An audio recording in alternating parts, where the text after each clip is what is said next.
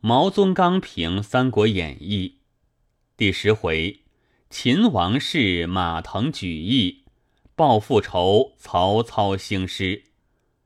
或问于曰：“天雷击董卓于身后，何不击董卓于生前？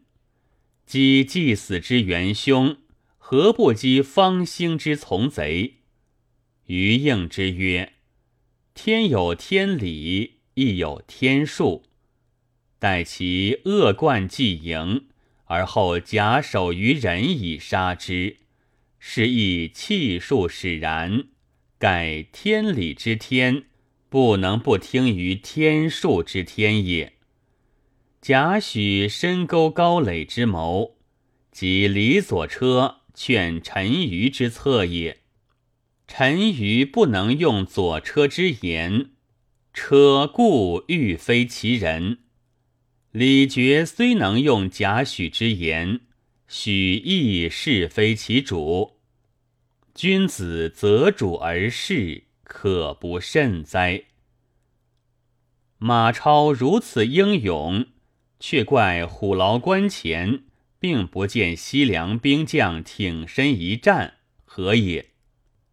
一者马超此时尚幼，未遂复来；又或马腾见袁绍不能用人，袁术不肯发粮，故无战心也。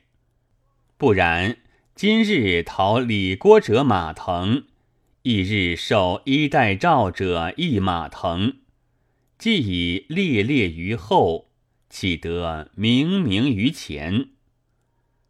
曹操以荀彧为吾之子房，是隐然以高祖自代矣。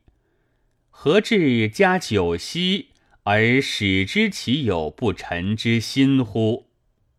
文若不于此时疑之，直至后日而使疑之，惜哉！见之不早也。曹操杀吕伯奢一家。是有意，陶谦害曹嵩一家是无心。曹操迁怒于陶谦，有可言也；迁怒于徐州百姓，则恶矣。指父迁怒于昔日救命之陈宫，则尤恶矣。恶人有言必见，言之则必行之。前日杀吕家是宁可我负人，今日欲报仇是不可人负我。